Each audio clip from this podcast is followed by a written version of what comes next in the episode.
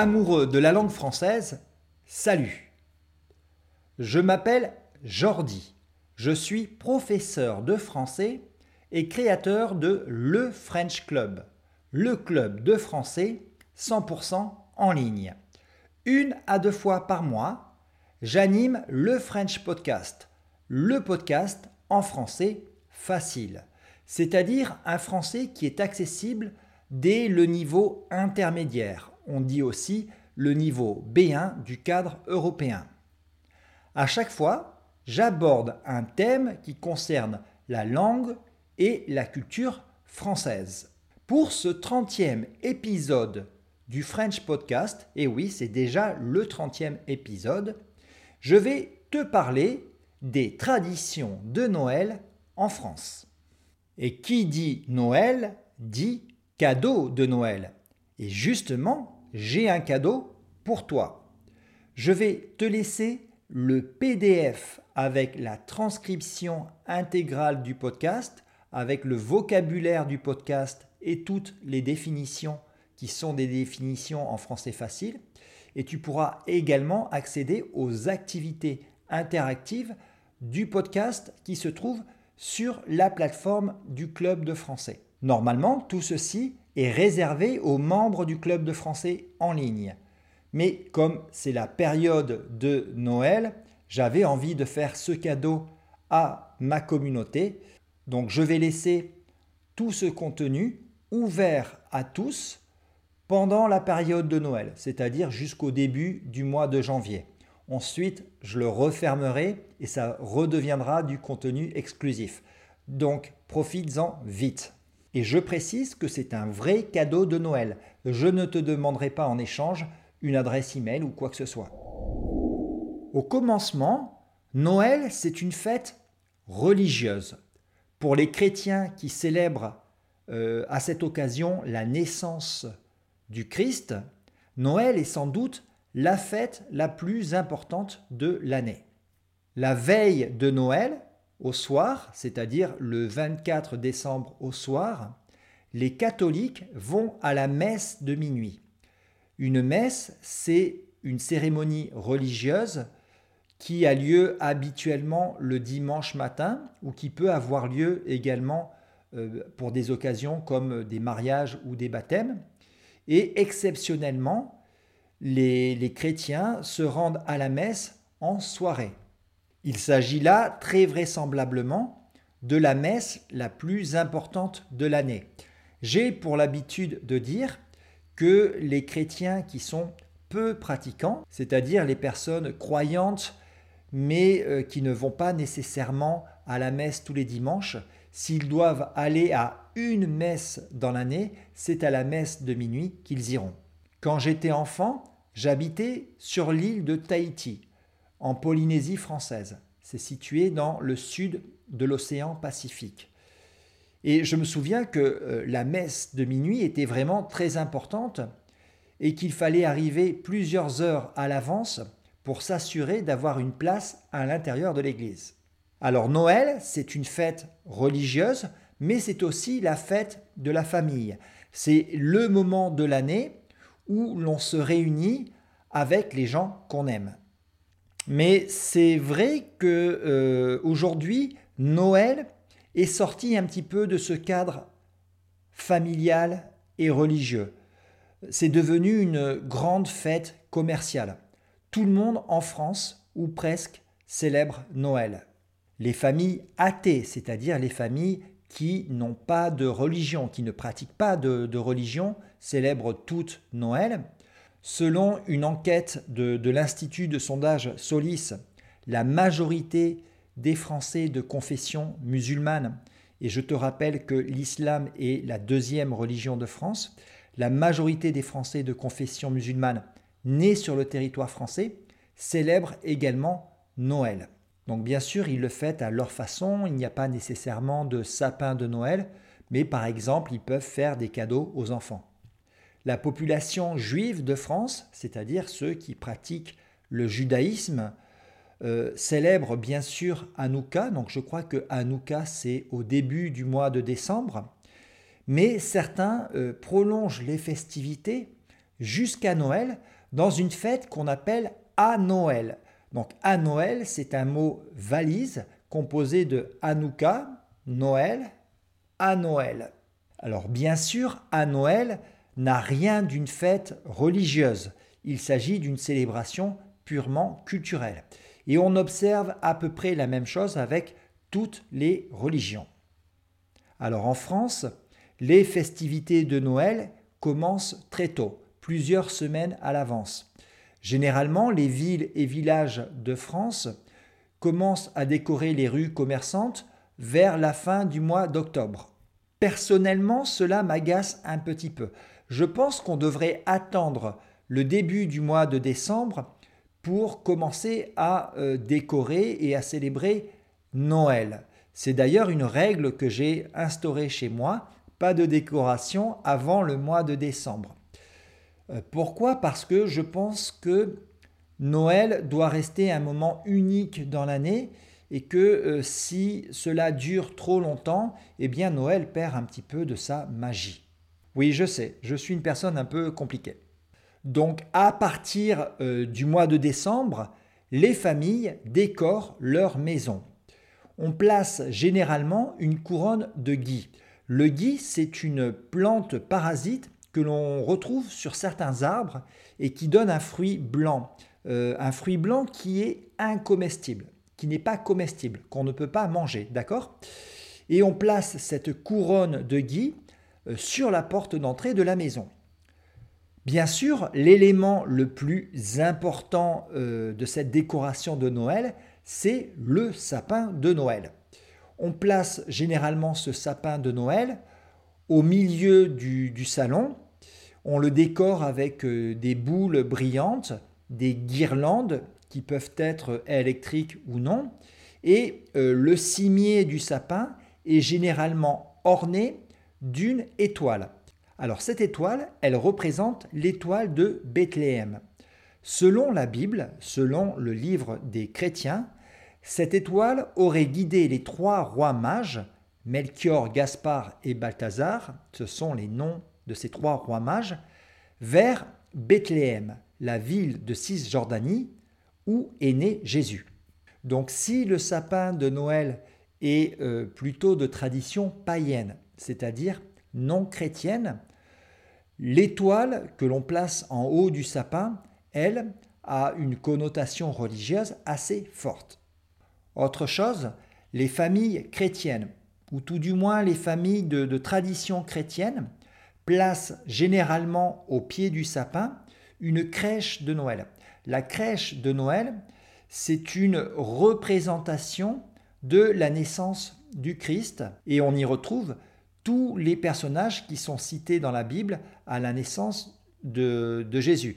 Donc on y retrouve naturellement le petit Jésus, la Vierge Marie, Joseph, les rois mages, mais aussi euh, beaucoup d'animaux, parce que selon, selon la légende, selon la tradition, Jésus serait né dans une étable. Une étable, c'est euh, l'endroit où on loge les animaux. Donc voilà à quoi ressemblent ces, personnages de, la crèche. Il faut savoir que euh, la, région de Provence, située dans le, sud de la France, s'est spécialisée euh, dans la confection de santons de Noël, donc des, personnages de, de, crèche. Alors pourquoi je te raconte ça? Tout simplement parce que j'aime bien mettre en avant le savoir-faire des régions françaises. Alors je te l'ai dit, les villes et villages de France décorent aussi leurs rues. Cependant, depuis quelques années, euh, on observe plusieurs changements notables qui sont dus à des évolutions de la société. Tout d'abord, les administrations publiques, les écoles, les mairies, dans un souci de respect de la laïcité républicaine, font le choix de ne pas mettre euh, d'étoiles à leur sapin. Elles rappellent ainsi la neutralité de l'État euh, dans les affaires religieuses. Évidemment, il n'y a pas non plus de crèche au pied des sapins dans les administrations publiques. Autre chose, euh, pour des raisons écologiques, certaines communes ont renoncé à illuminer la totalité des rues. C'est vrai qu'autrefois, à la période de Noël, toutes les rues étaient illuminées toute la nuit. Mais maintenant, la plupart des communes font le choix d'illuminer certaines rues à certaines heures. Et cette année, la ville de Nantes, Nantes c'est une ville qui est située dans l'ouest de la France, je dirais même plus, c'est la grande ville de l'ouest de la France. La ville de Nantes a fait le choix radical de ne pas décorer sa ville. Donc pas de décoration dans la ville de Nantes cette année. Toujours pour des raisons écologiques, la ville de Bordeaux a décidé d'abandonner son traditionnel sapin de Noël pour le remplacer par un monument en verre qui rappelle euh, vaguement la forme d'un sapin. Et toute la population n'est pas forcément contente avec ce type de décision. Inversement, d'autres villes françaises jouent la carte de Noël à fond. C'est le cas par exemple de la ville de Strasbourg qui organise le plus grand marché de Noël français. Chaque année, 3 millions de touristes viennent du monde entier voir le marché de Noël de Strasbourg. Tous les hôtels de la région sont complets et la ville estime qu'elle gagne chaque année 500 millions d'euros grâce à ce marché. Mais il n'y a pas qu'à Strasbourg qu'il y a des marchés de Noël. On en trouve dans la plupart des grandes villes françaises. Ces marchés proposent de passer un moment de magie, un moment de féerie en famille. On y achète des cadeaux euh, pour ses amis, pour les gens qu'on aime. On peut y faire du patin à glace sur des patinoires en plein air. On y mange euh, généralement des plats typiques de l'hiver comme l'aligot. L'aligot, c'est un plat euh, typique du centre de la France à base de pommes de terre, de tomes fraîches, donc c'est du fromage, et d'ail. C'est un plat avec beaucoup d'ail. On y boit également du vin chaud et on y boit aussi la très célèbre bière de Noël. La bière de Noël, c'est une tradition, je pense, assez française. C'est une bière euh, ambrée, avec une couleur ambrée, assez épicée, que l'on trouve uniquement à la période de Noël. Donc on peut la trouver sur les marchés de Noël, mais on la trouve également dans les restaurants, dans les brasseries et même euh, dans les supermarchés. Mais Noël, c'est aussi la saison des chocolats et notamment des papillotes. Alors les papillotes, elles sont là mes papillotes. Les papillotes, ce sont des, bonbons. Ça peut être du, chocolat, ça peut être euh, une pâte de fruits. Euh, enroulée dans un papier aluminium, donc il y a des papillotes de toutes les couleurs, et à l'intérieur de, cette papillote, il y a toujours un, petit papier que je vais te montrer. Voilà le, bonbon chocolat, je le mangerai euh, plus tard. Il y a toujours un, petit papier avec, euh, une, petite blague ou une petite euh, devinette. par exemple, ici, c'est qui est le Père Fouettard? Est-ce que c'est l'opposé du Père Noël? Est-ce que c'est le copain des enfants méchants ou euh, celui qui a fait peur à ta maman? Voilà. Donc je te laisse répondre dans les commentaires de la vidéo. Et généralement dans la papillote aussi, il y a ça. Ça, c'est un petit pétard qui permet de faire une petite détonation. Voilà. Donc très amusant pour les enfants. Donc tu peux me dire si dans ton pays aussi, il y a la tradition des papillotes pour Noël. Le point d'orgue de ces fêtes de fin d'année, le point d'orgue, c'est-à-dire le moment le plus important, c'est bien sûr le réveillon de Noël. Le réveillon, c'est le nom que l'on donne à, ces deux repas du 24 décembre au soir et du 31 décembre au soir. Il y a donc deux réveillons euh, dans l'année, le réveillon de Noël et une semaine plus tard, le réveillon du Nouvel An. Donc il s'agit souvent d'un repas améliorer. Les Français sont souvent prêts à faire des efforts euh, financiers pour bien manger, manger des produits qu'on ne pourrait pas se payer euh, le reste de l'année. L'idée, c'est de passer un bon moment en famille et de passer un bon moment avec les gens qu'on aime. Ce qu'on mange lors de ces réveillons dépend énormément de euh, la région et de la culture familiale. Euh, par exemple, mes parents aimaient particulièrement les fruits de mer. Pardon, peut-être faut-il que je t'explique ce que sont les fruits de mer. Les fruits de mer, ce sont tous les produits de la mer qui sont euh, comestibles en dehors des poissons, c'est-à-dire essentiellement les, coquillages et les animaux marins à carapace comme le crabe. D'ailleurs, petite parenthèse, le dernier cours qui est sorti sur le club de français en ligne s'appelle le français de la cuisine. Je te montre le nom de plein d'aliments, je crois qu'il y a plus de 120, 130 aliments. Euh, je t'aide également à comprendre des recettes de cuisine en français et il y a plein d'autres choses euh, sympas. Donc si ça t'intéresse, je t'invite à devenir membre du club de français en ligne. Tu auras accès à ce cours, mais également à tous les autres cours du club de français. Je disais quoi? Oui, je disais que ma famille, elle aimait euh, particulièrement les, fruits de mer. Donc souvent, on mangeait des huîtres, parfois du crabe, du homard ou des langoustes. On peut manger des fruits de mer, mais on peut manger également des produits du terroir, c'est-à-dire des produits euh, locaux, des produits typiquement français, comme euh, le foie gras, comme le magret de canard. Tout ceci est bien sûr accompagné euh, de vin et de champagne, et généralement pour le réveillon, on choisit du bon vin et du bon champagne. Ce qui est très important, c'est que le réveillon se termine toujours par la traditionnelle bûche de Noël. Le mot bûche, c'est le mot que l'on donne à ces gros morceaux de bois qui servent à alimenter un feu, un feu de cheminée par exemple. Alors pourquoi on appelle ce dessert bûche? Tout simplement parce qu'il prend la forme d'une bûche. Euh, ce dessert peut être glacé ou non. Il est souvent recouvert d'un nappage de, chocolat ou de, crème de marron. On peut y mettre aussi euh, du sucre glace, c'est ce sucre qui est très très fin. Et ce qui est très intéressant, c'est que la bûche est toujours euh, très décorée. Il y a toujours beaucoup de décoration sur la bûche.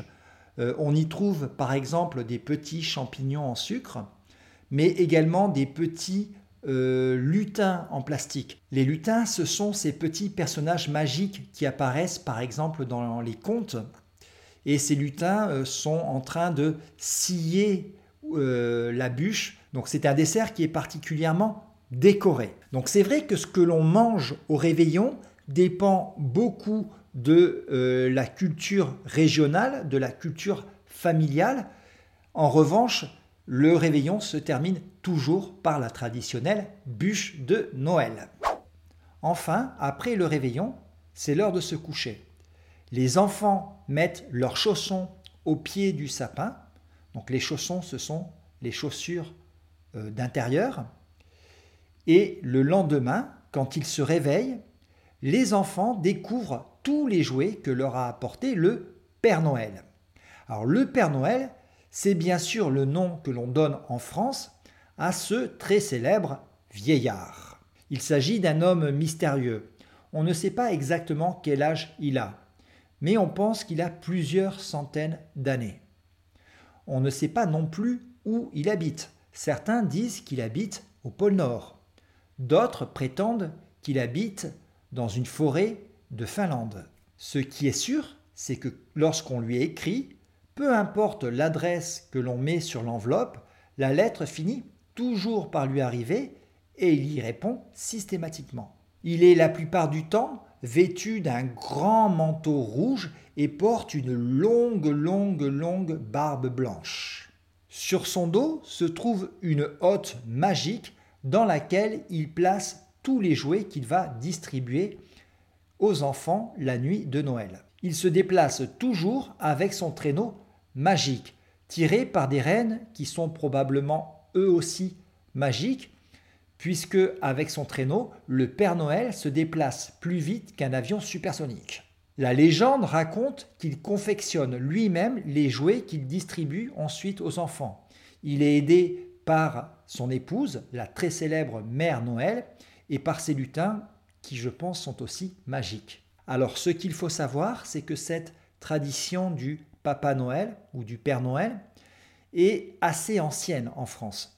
On retrouve en effet des traces du Père Noël euh, dès le 19e siècle. Il semblerait que le personnage du Père Noël soit fortement inspiré par euh, Saint Nicolas, qui était un religieux. Toutefois, c'est seulement après la Seconde Guerre mondiale que ce vieux monsieur va devenir la superstar de Noël. À tel point que cette médiatisation a dérangé certains euh, religieux, parce que le Père Noël n'est pas un personnage religieux.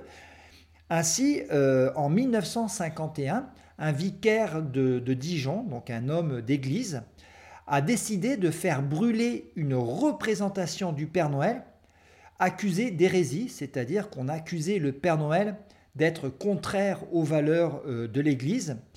Et euh, cette représentation du Père Noël a été euh, brûlée sur la place publique devant les enfants de la ville qui, je l'imagine, ont été traumatisés. Pauvre Père Noël, lui qui est si gentil, est-ce qu'il méritait vraiment ce traitement? Et c'est ainsi que se termine ce 30e French Podcast sur les traditions de Noël en France. J'espère que tu as aimé ce podcast, que tu l'as apprécié. De toute façon, moi, je te souhaite un joyeux Noël, de joyeuses fêtes de fin d'année. J'espère que tu vas passer un excellent moment auprès de ta famille, auprès des personnes que tu aimes. Valorise ces moments parce que ce sont des moments très précieux. Si tu ne fêtes pas Noël, de toute façon, je t'envoie mon message de paix et d'amour fraternel. Je te dis à très bientôt sur le French Club, la chaîne du club de français en ligne.